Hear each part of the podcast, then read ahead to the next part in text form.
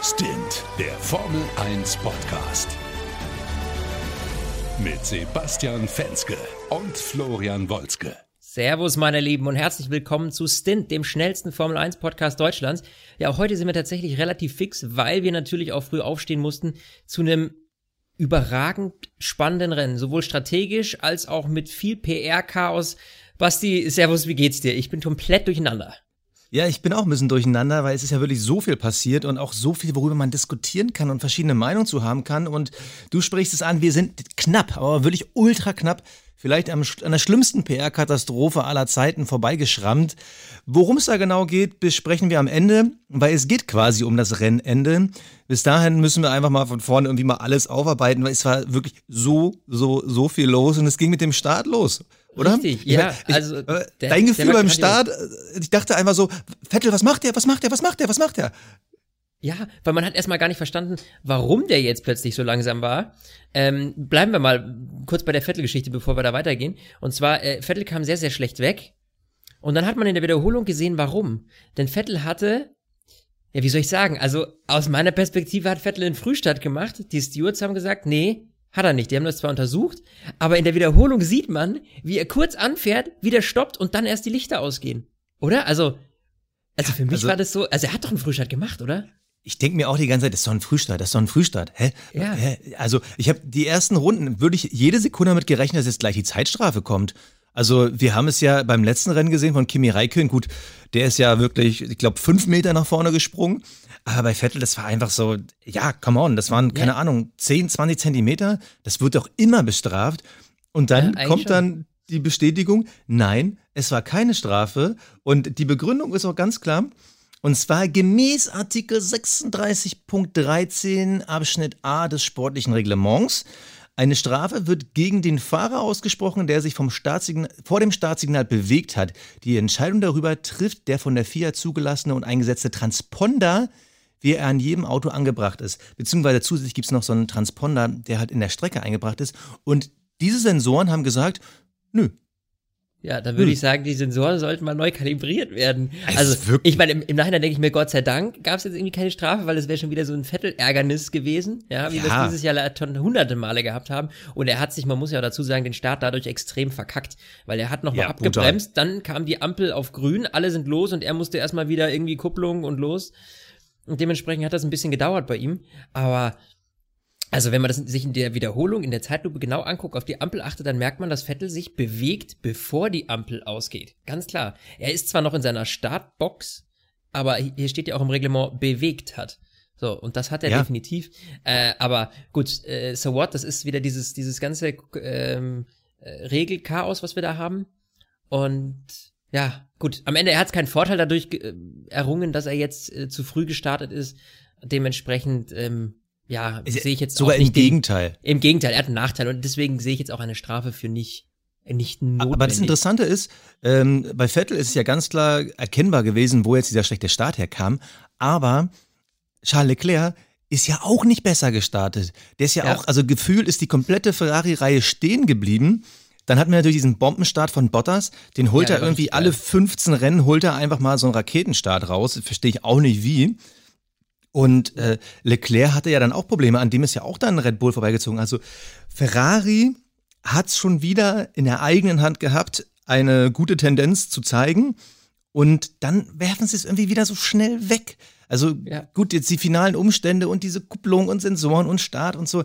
Aber es war schon wieder so, Ferrari war wieder in der besten Ausgangslage und schon ja. wieder ist quasi nach der ersten Runde alles weg.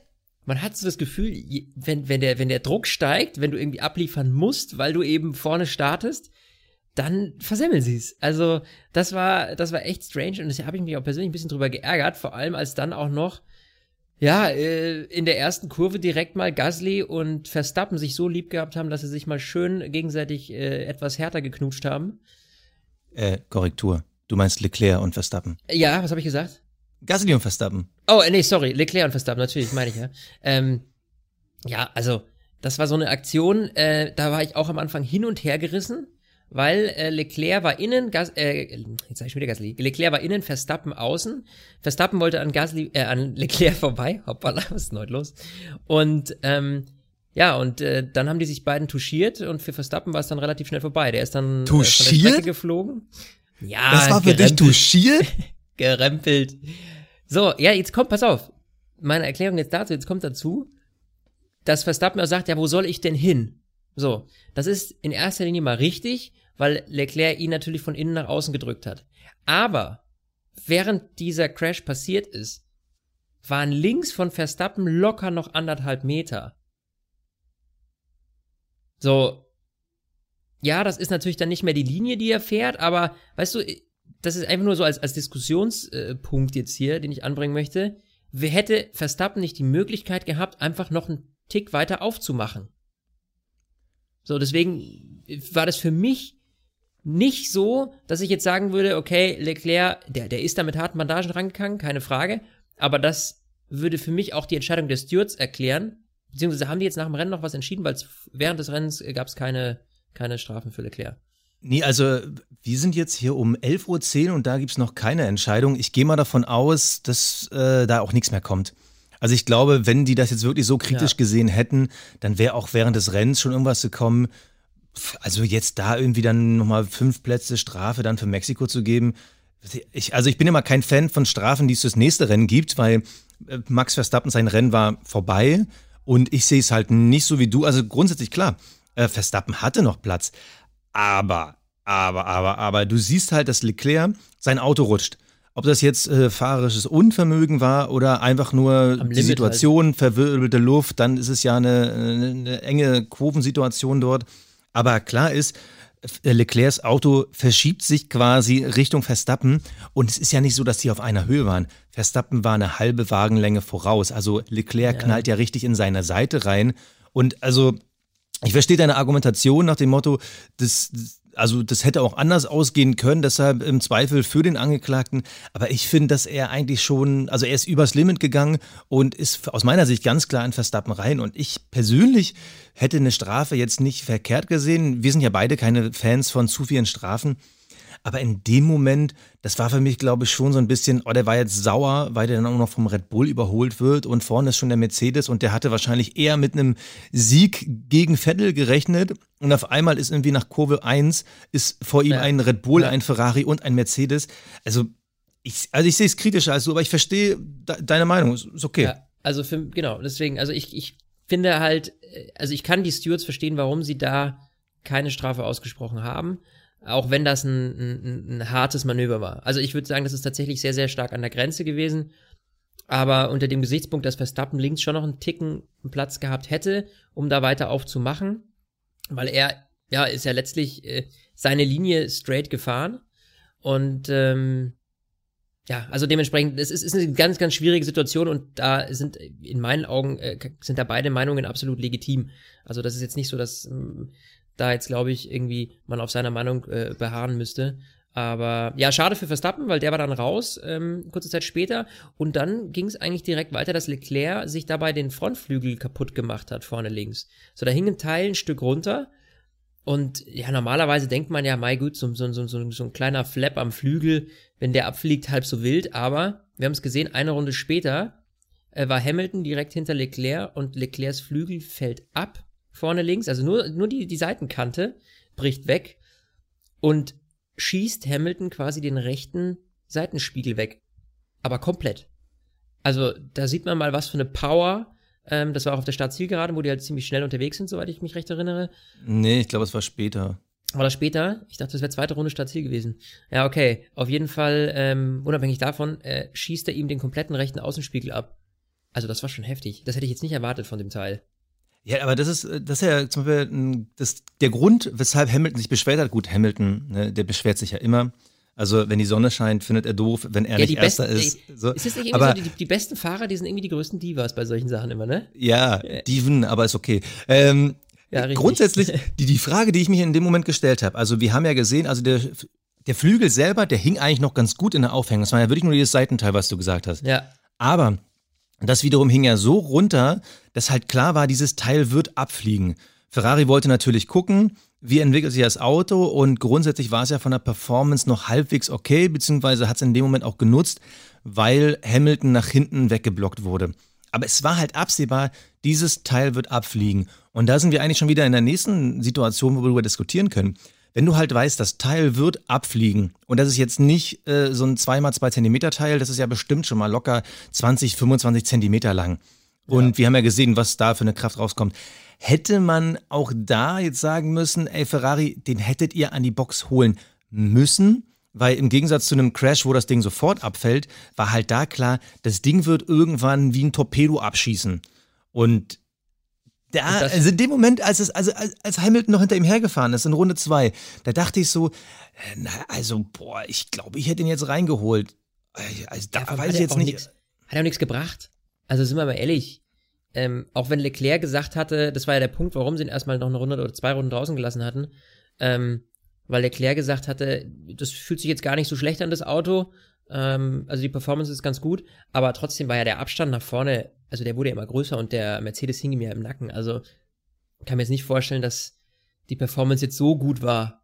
Ja, also ich, ich glaube, ich glaube, eine DRS-Zone hat er gegen Hamilton überstanden. Also ich glaube, die Topspeed war immer noch in Ordnung, aber das Risiko, nicht mal unbedingt auch andere zu gefährden, obwohl das schon auch schon wichtig ist und groß ist. Für mich wäre einmal die Gefahr gewesen, was wir auch in der Vergangenheit schon gesehen haben, wenn erstmal ein Flügel irgendwo schon mal so einen Knacks weg hat, dass dir gerne auch mal das komplette Teil um die Ohren fliegt. Ja. Das war, glaube ich, Vettel, boah, ich weiß gar nicht mehr wo, wo er quasi so ein, wo er einen Bremsplatten hatte und die Vibration irgendwann den Flügel geschrottet haben. Das ja, war ja, ja quasi äh, ohne direkte Krafteinwirkung. Und da fand ich schon interessant von Ferrari, dass sie da so viel Risiko eingehen, wirklich. Ich glaube, zwei Runden sind sie damit gefahren. Ja, also aber das fand ich interessant. Letztlich muss man sagen, wenn man sich das Rennende äh, anschaut, wie es jetzt am Ende ausgegangen ist, dann kann genau das der Punkt gewesen sein, der Vettel vor Hamilton ein Stück weit auch gerettet hat. Klar. Weil Leclerc natürlich Hamilton dadurch aufgehalten hat und da ungefähr viereinhalb Sekunden, wenn ich mich jetzt recht erinnere, da habe ich noch ziemlich genau darauf geachtet, viereinhalb Sekunden waren, am, äh, waren dann als ähm, äh, zwischen Hamilton und Vettel, als Leclerc in die Box gekommen ist zum Flügelwechseln. Ja. Und das. Ja klar. Ja, das, das sind natürlich viereinhalb Sekunden, die dann letztlich schon äh, schon was ausmachen können. Ja, klar. Ich meine, du bist ja wirklich in so einer Situation, wo du dann spontan abwägen musst. Bringt es dir jetzt so viel, quasi einen Fahrer zu opfern und dann äh, gegen Hamilton zu blocken? Vor allem, weil er da noch im Raum stand, bekommst du noch eine Strafe gegen Verstappen, also gegen dieses Vergehen gegen Verstappen.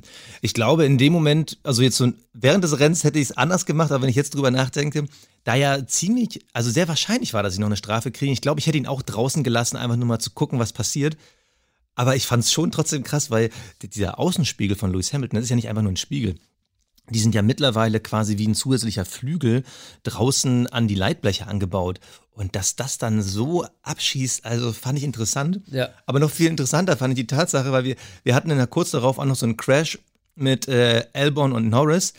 Es war irgendwie nach der fünften Runde waren vier der Top sechs Autos beschädigt. Also das glaube ich hatten wir auch so lange nicht mehr. Und da dachte ich, okay, das könnte jetzt noch echt ein verrücktes Rennen werden.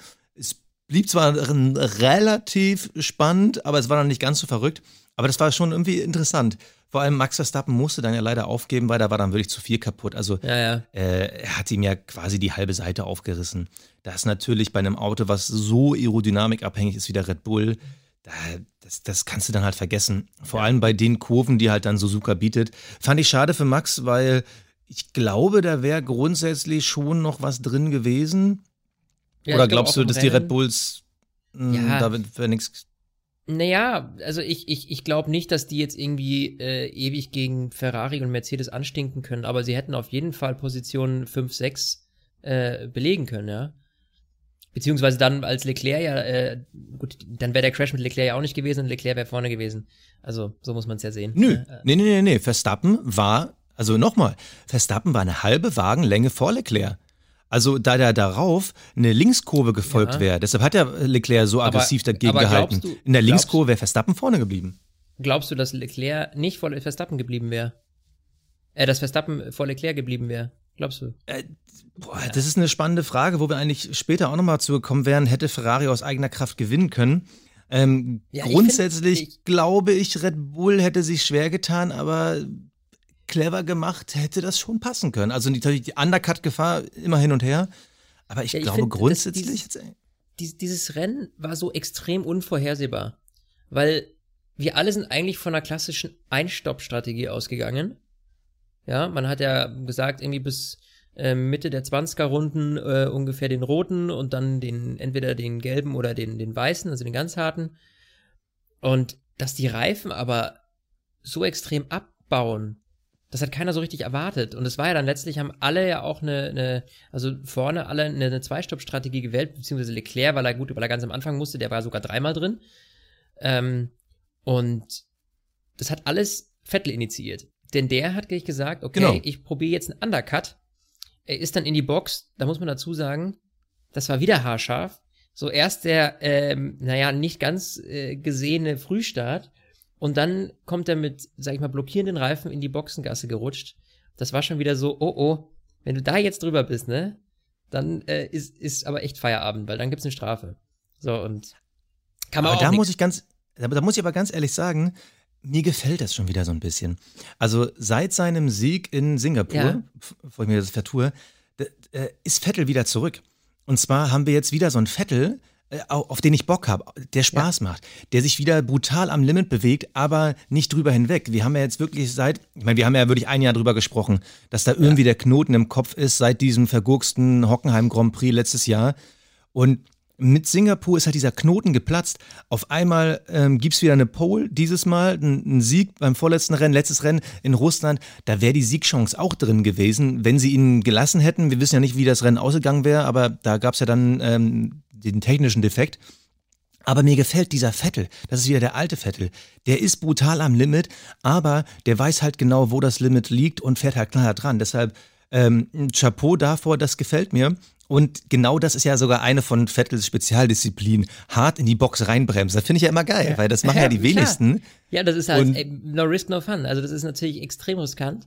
Ähm, und wie du schon sagtest, ich glaube, vielleicht ist es so dieser, ist es dieses, dieses, äh, dieser Druck, der jetzt Stück für Stück von Leclerc gesteigert wird, der Vettel so wieder ein bisschen beißen lässt. Weißt du, wie ich meine? Das jetzt so, ja. dieses Teaminterne so, okay, der kleine Junge meint, der könnte jetzt hier kommen, dann äh, packe ich mal wieder meine alten Kenntnisse, meine, alte, meine alten Fähigkeiten aus. Weißt du? Irgendwie so habe ich das Gefühl. Also, die, ich, das tut ihm gut, sagen wir es mal so. Auf jeden Fall. Und einschätzen. Wenn wir die momentane Autotendenz von Ferrari sehen und hoffen, nächstes Jahr gibt es ja kaum Änderungen, dass die dann noch enger rankommen, also dann könnte das spannend werden mit einem Vettel dann in der jetzigen Form, weil wirklich, dieser Vettel ist zurück. Das ist so geil. Aber ähm, was du gerade angesprochen hast, auf einmal wurde es ein Zweistopp-Rennen. Das ist mir jetzt die letzten Rennen öfter mal aufgefallen. Also es war jetzt in Ungarn, Belgien. Es war eigentlich immer so, dass man von vornherein irgendwie reingegangen ist, wird ein Einstopprennen. Und das funktioniert auch. Also das beste Beispiel war ja Ungarn, äh, Max Verstappen, der ist ja ins Ziel gekommen, aber Lewis Hamilton aber ist ja dann 14 Runden vor Schluss nochmal auf einen Zweier-Stop gegangen und hat dann nochmal alles rausgeholt und hat dann überholt. Ja. Ich glaube, dass so ein bisschen dieses Risikobewusstsein, ach komm, lass uns mal einen zweiten versuchen, ist so ein bisschen verschwunden die letzten Jahre, weil man dann eher nur mal sicher geht und dann lieber den Spatz in der Hand als die Taube auf dem Dach oder wie immer, ja.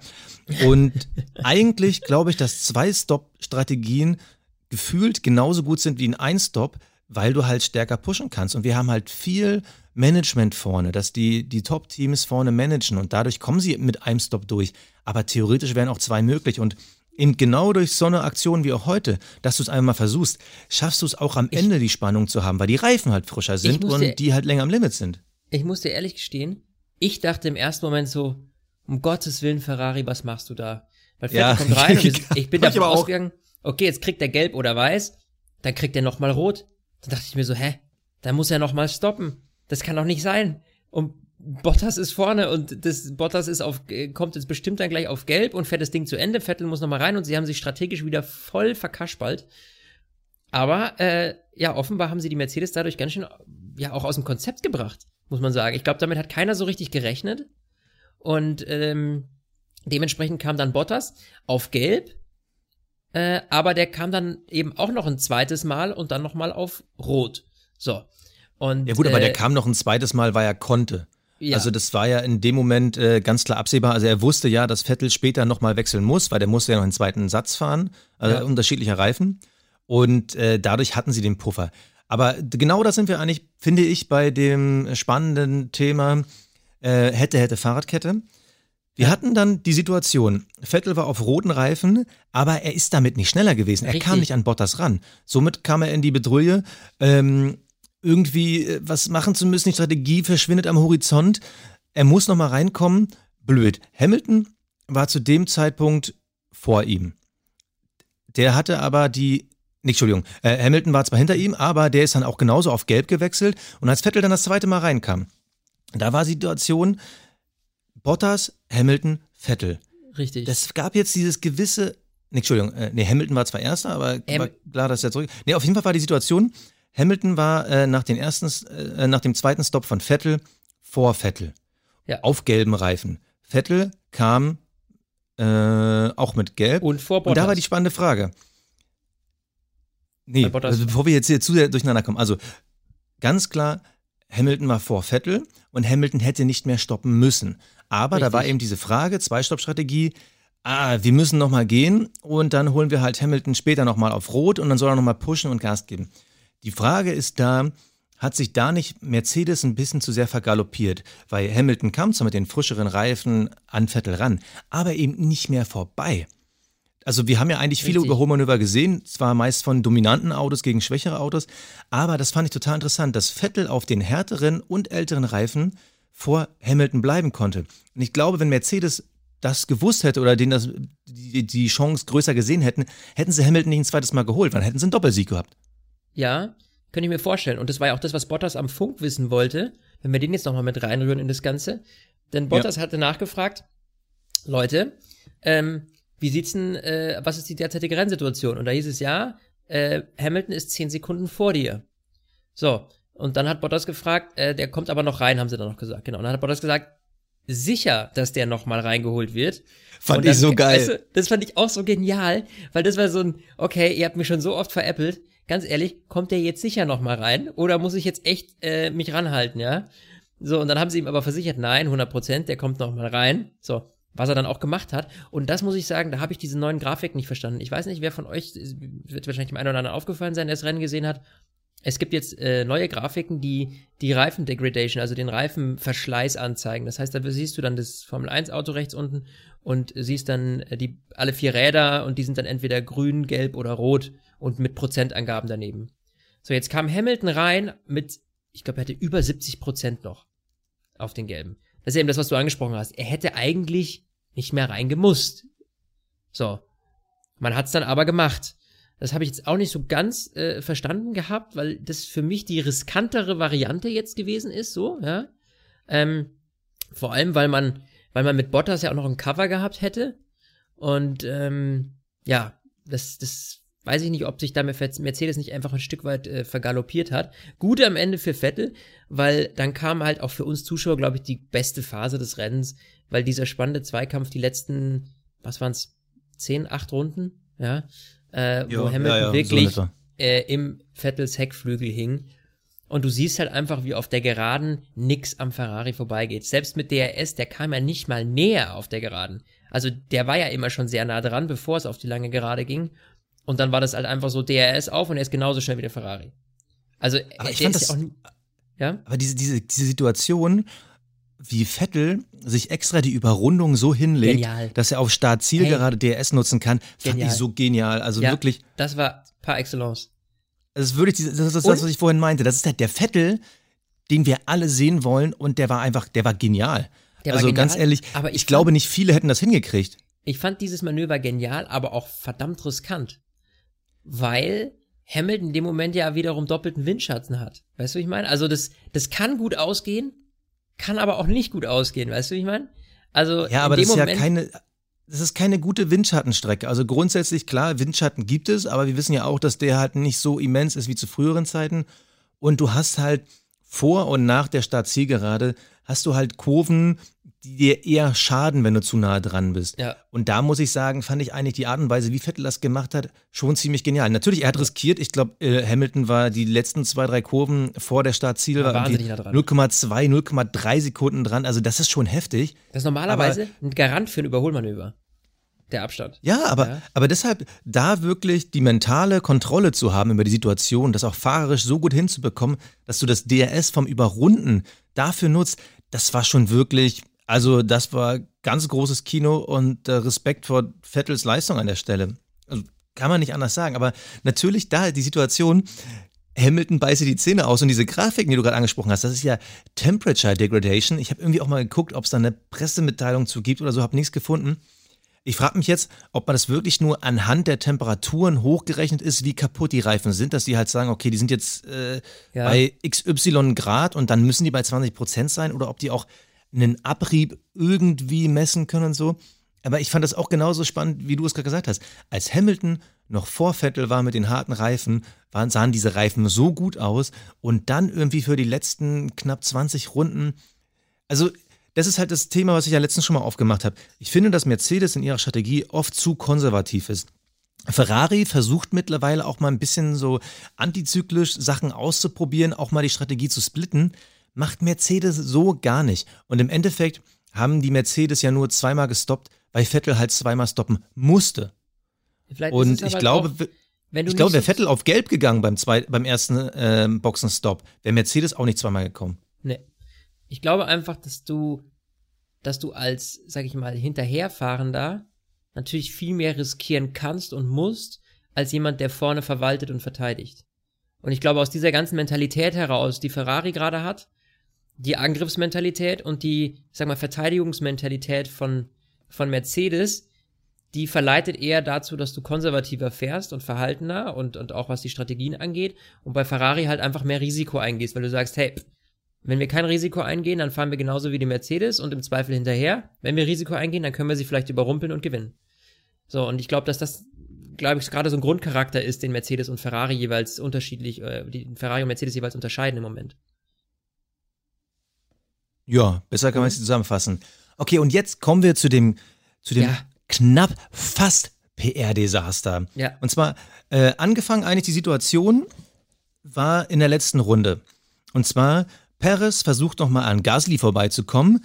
Perez kommt auch vorbei und dann räumt Gasly ihn ab. Es war eigentlich eins zu eins die Situation von Leclerc und Verstappen. So, blöde Situation, letzte Runde. Ah, Perez dachte schon, geil, hier äh, P8, kann ich nochmal ordentlich Punkte sammeln. Und auf einmal war er raus. Und somit das Ergebnis von Force India so ein bisschen weggeworfen, war einfach schade. Und auf einmal, alle fahren übers Ziel, Bottas gewinnt, Übrigens, Chapeau, Bottas, saubere Leistung. Mhm. Und auf einmal kommen die Rennergebnisse. Die werden eingeblendet, die offiziellen vier Rennergebnisse. Und auf einmal ist Perez da auf Platz 9 gelistet, obwohl er doch gerade ausgeschieden ist. Hülkenberg auf 10. So, wie, wie, wieso? Aber der ist doch gerade ausgeschieden. Und dann, wenn man dann ganz genau guckt, und mittlerweile kann man es auch offizielle Pressemitteilungen, Twitter etc. sehen, das Rennen wurde zu früh beendet. Offiziell 53 Runden und auf einmal sind die finalen Ergebnisse nach 52 Runden. Und das wegen einer verrückten Situation. Möchtest du beschreiben oder soll ich weiterreden? Ja, und zwar ähm, haben die Lichtsignale, also man hat ja nach diesem ganzen Kuddelmuddel, wir hatten ja damals mal dieses Topmodel, jetzt weiß ich nicht mehr leider ihren Namen, ähm, die äh, die Flagge zu früh geschwenkt hat. Und daraufhin hat man gesagt, nee, Moment mal, wir setzen es jetzt, wir machen da jetzt ein automatisches System rein, automatische Lichtsignale, die sich um den Rennablauf kümmern. So, und die haben äh, zu früh ausgelöst. Das heißt, die haben das Rennen nach Runde 52 beendet, haben die Zeiten davon genommen und das ist quasi das finale Ergebnis. So, und alle Fahrer sind natürlich 53 Runden gefahren, wie geplant, nur das hat gar nicht mehr gezählt, die letzte Runde. Die war eigentlich, ja, laut System Auslaufrunde und dementsprechend ist dieser Crash nicht mit in die Wertung eingeflossen, weil das Endergebnis ist das, was das automatische Lichtsignal anzeigt. Denn in Artikeln, und jetzt, jetzt, pass jetzt auf, kommt's. Ja, hätte, hätte Hamilton in der letzten ja. Runde, er war dicht dran, er hatte DRS, hätte Hamilton in der letzten Runde Vettel überholt, hätte es nicht gezählt. Und wenn das wirklich passiert wäre, da wäre, glaube ich, also da wäre eine Riesenbombe explodiert. Ich glaube, dann wäre Hamilton komplett ausgetillt. Ja. Der hasst ja sowas. Der, da würde er sich vorbeikämpfen. Auf einmal heißt es, ja, du, das, das, das Zeitnahmesystem und wir wissen ja auch nie, wie das passiert ist. Und so, ey, stell dir das mal das vor. Übrigens, Farce. Das kann doch. Das Model, ich habe das Model nochmal gegoogelt. Winnie Harlow. Richtig. Das ist die mit der Pigmentstörung. Die hatte ja, ja letztes Jahr äh, in Kanada eine Runde zu früh geschwenkt. Wir alle können uns, glaube ich, daran erinnern. Ja, ja, und ja. Signal ist Signal und deshalb hat man dieses andere Ding eingeführt. Ja, und ganz ehrlich, da sieht man mal wieder, egal ob Mensch oder Technik, äh, beides kann schiefgehen. Ähm, Und das war jetzt halt so eine Situation, wo ich mir auch dachte so, hey, gut, dass Hamilton da in der letzten Runde nicht dran vorbeigegangen wäre, äh, gegangen ist, weil das wäre ein absoluter Eklat gewesen. Ich glaube, dann hätte sich Ich glaube, Hamilton wäre komplett ausgetiltet und hätte dann so diese Schilder vor den Autos, richtig, weißt das du? wollte ich jetzt Der sagen. hätte dann Genau. Hamilton hätte dann einen auf Vettel gemacht. Äh, bei welchem Rennen war das nochmal? Ja, das war Kanada dieses Jahr. War das Wo Kanada? Vettel ja dann äh, die Richtig. 5-Sekunden-Strafe bekommen hat und dann von P1 auf P2 gefahren. Das wäre so geil gewesen. Hamilton hätte Ja. das machen müssen. Mega gewesen. Ganz ehrlich, also wenn es passiert wäre, für den Entertainment-Charakter hätte ich es gefeiert. So im Nachhinein. Auf jeden Fall. Ey, das wäre ja Aber grandios das, gewesen. Aber das ist doch, es ist ja genauso schlimm, wie halt es in Kanada war. Wenn das Ergebnis erst nach dem Rennen bekannt gegeben wird und du nicht siehst, ah, der ist als erstes rübergekommen, beziehungsweise in dem Fall dann als zweites, boah, das, das wäre schon eine Riesenkatastrophe geworden. Vor allem, weil bei einem Vettel, der hat nicht diese, diese globale Wirkung und der, der strahlt seine Sauerkeit nicht in die Welt aus. Klar gibt er dann in den Interviews danach, ist er dann gern mal so ein bisschen angepieselt, aber ein Hamilton, der hätte ja niemals losgelassen. Der hätte dann über Twitter, Instagram, äh, Snapchat, der wäre ja komplett ausgerastet. Der hätte in allen Medien überall verbreitet. So benachteiligen die mich, weil die zu doof sind, einen Knopf zu drücken. Die Rennleitung, die hätte, die hätte zusätzliche Securities beantragt, sage ich dir. Auf jeden Fall. Ah, ja, Auf jeden. Fall. Ex extreme Situation, ähm, muss man sagen, ganz ehrlich, Jungs, arbeitet danach, weil das ist halt als Nonsens sowas, ja.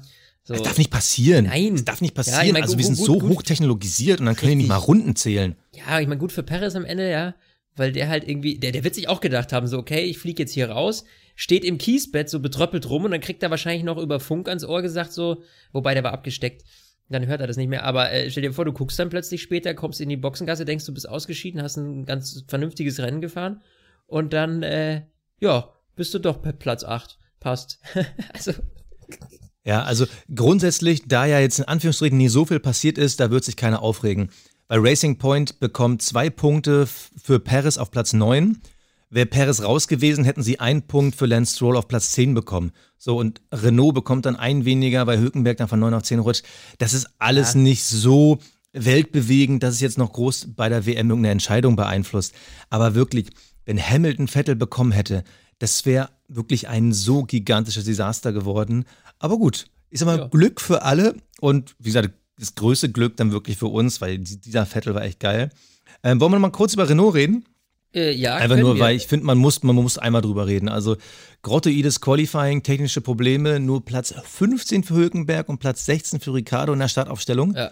Und dann, also äh, äh, einfach so aus dem Nichts, Hülkenberg Platz 10 und Ricardo sogar Platz 7. Das hat mich echt Also hat- gewundert. Also hat ein bisschen was zu tun natürlich, ähm, wie die die Reifenstrategie gefahren sind, beziehungsweise welche, äh, wie die Verkehrssituation war. Weil das war ja wirklich so, dass der Verkehr ja schon einiges beeinflusst hat in diesem Rennen, weil halt das Überholen schon ein bisschen aufwendiger war. Und da finde ich es äh, bemerkenswert, also die Leistung von Ricardo von 16 auf 7 zu fahren. Und es sind ja in Anführungsstrichen ja nur einer wirklich ausgefallen. Ja, ne, da gebe ich dir absolut recht, da bin ich voll deiner Meinung. Also das, hat, das haben die gut hingekriegt. Ich war erst verwundert, ähm, weil ähm, ihr verzeiht mir, dass ich heute Nacht um drei das Qualifying nicht geschaut habe. Was?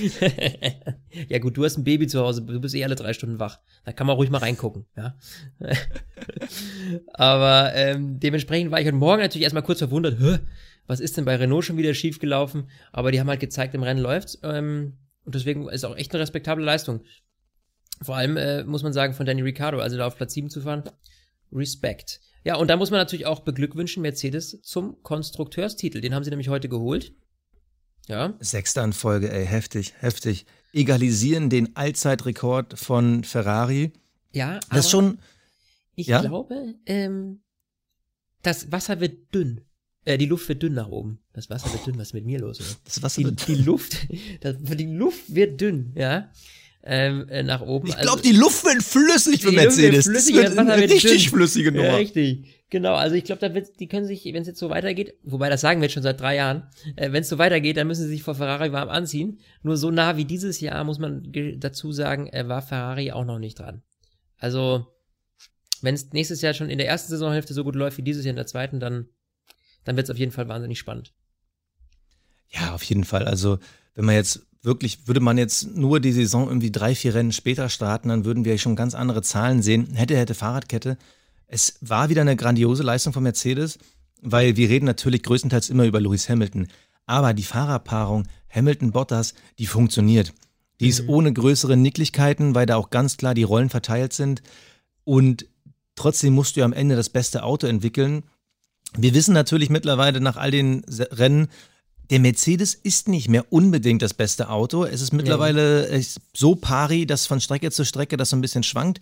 Die Tendenz ist momentan eindeutig bei Ferrari, aber wenn du halt so früh vor Saisonende den Konstrukteurstitel holst, dann zeigt das, dass du was kannst. Und ich glaube auch, dass Ferrari die Punkte weniger an der Qualität des Autos liegen lassen hat, als in fahrerischen und äh, teamseitigen Fehlentscheidungen. Ja, ja da haben wir da aber schon drüber gesprochen. Da gebe ich dir Genau, also da gab es genug Gründe und der Konstrukteurstitel, der ist halt wirklich ein Mix aus allem. Deshalb den Teams, äh, einem Toto Wolf, ist das ja teilweise wichtiger als der Fahrertitel.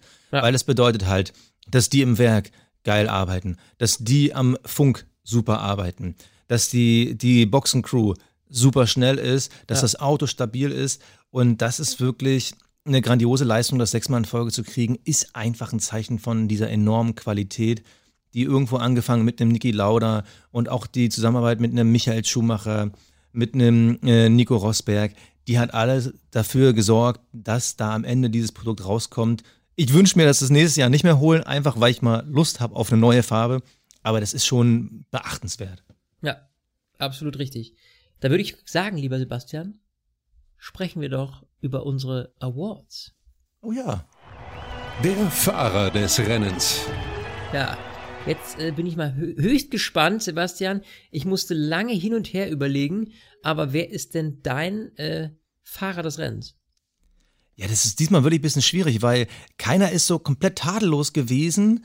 Äh, ich hatte kurzzeitig überlegt, ihn Alex Elborn zu geben, weil er hat das beste Ergebnis eines Thailänders in der Formel 1 Geschichte eingefahren. Platz 4, darf man nicht vergessen, aber ich gebe ihn an Bottas, weil ich habe zwar nie eine richtige Wiederholung vom Start gesehen, aber das war schon geil. Und manchmal musst du halt ein Rennen am Start gewinnen.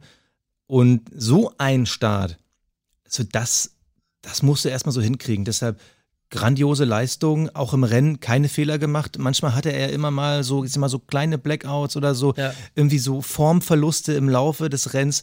Diesmal nicht, diesmal stabil das Rennen von vorne kontrolliert. Mein Fahrer des Rennens, Walter Bottas. Ja, äh, hatte ich auch lange auf dem Schirm, vor allem, weil er eigentlich derjenige ist, der eben wie du schon gesagt hast, sich heute keinen Schnitzer erlaubt hat. Nichtsdestotrotz äh, spreche ich aus, aus Fanperspektive hier und heute und ähm, da muss ich sagen, dass mir einfach der Entertainment-Faktor, der, Faktor, der uns geliefert wurde von Sebastian Vettel in den letzten zehn Runden und dieses Trickige, also wirklich dieses Schlaue, auch wie du schon gesagt hast, dieses Anbremsen vor der Box, was er wieder 1A gemeistert hat, wie er Hamilton vor sich halten konnte, auch unter Zuhilfenahme von ähm, Überrundungen, die vor ihm waren. Fahrzeugen, die überrundet werden müssen. Äh, und da verzeihe ich ihm den Schnitzer am Start und muss wirklich sagen, dass das, was wir heute von ihm gesehen haben, so wollen wir Sebastian Vettel sehen. Und deswegen ist er für mich, weil er dem Druck von Hamilton standgehalten hat, heute der Fahrer des Rennens. Der Cockpit Klaus. Ja, der Cockpit Klaus. Ist, diesmal gibt es viele Kandidaten, die sich beworben haben, muss ich sagen. Also äh, ein Charles Leclerc war dabei, da war ein Alex Albon dabei, und natürlich hat sich auch ein Gasly schwer darum beworben. Dann kann man natürlich sagen, hey, der Taifun, der hat uns auch das Rennwochenende so ein bisschen zerstört. So, ja, aber zerstört, bei mir. Spannend gemacht, finde ich. Ja, obwohl Leclerc lange darum gebettelt hat und bei mir lange auf der Liste stand. Ich muss sagen, ähm, ich gebe das diesmal an die äh, vier. Und zwar, weil wir einfach zu viel heute über Regeln gesprochen haben. Wann ist ein Fehlstart ein Fehlstart? Wieso kann das System nicht richtig zählen? Äh, das ist mir irgendwie, das, das war mir nichts. Wann ist ein Crash wirklich ein Crash? Ich meine, ich finde es gut, dass die Fahrer mittlerweile härter und offener gegeneinander fahren. Ja. Aber ich sehe es natürlich anders als du. Ich finde, das von Leclerc war aus meiner Sicht bestrafungswürdig.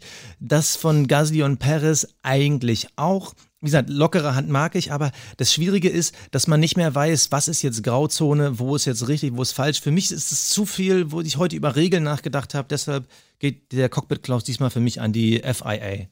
So, und jetzt flippe ich aus und mache Copy-Paste, weil du hast vollkommen recht.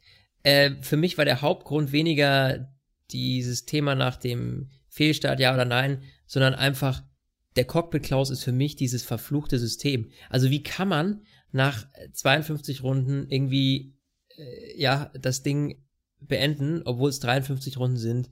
Also entweder hat der Praktikant einfach die falsche Rundenzahl eingetippt und hat jetzt ziemlich große Probleme und muss beim Chef antanzen.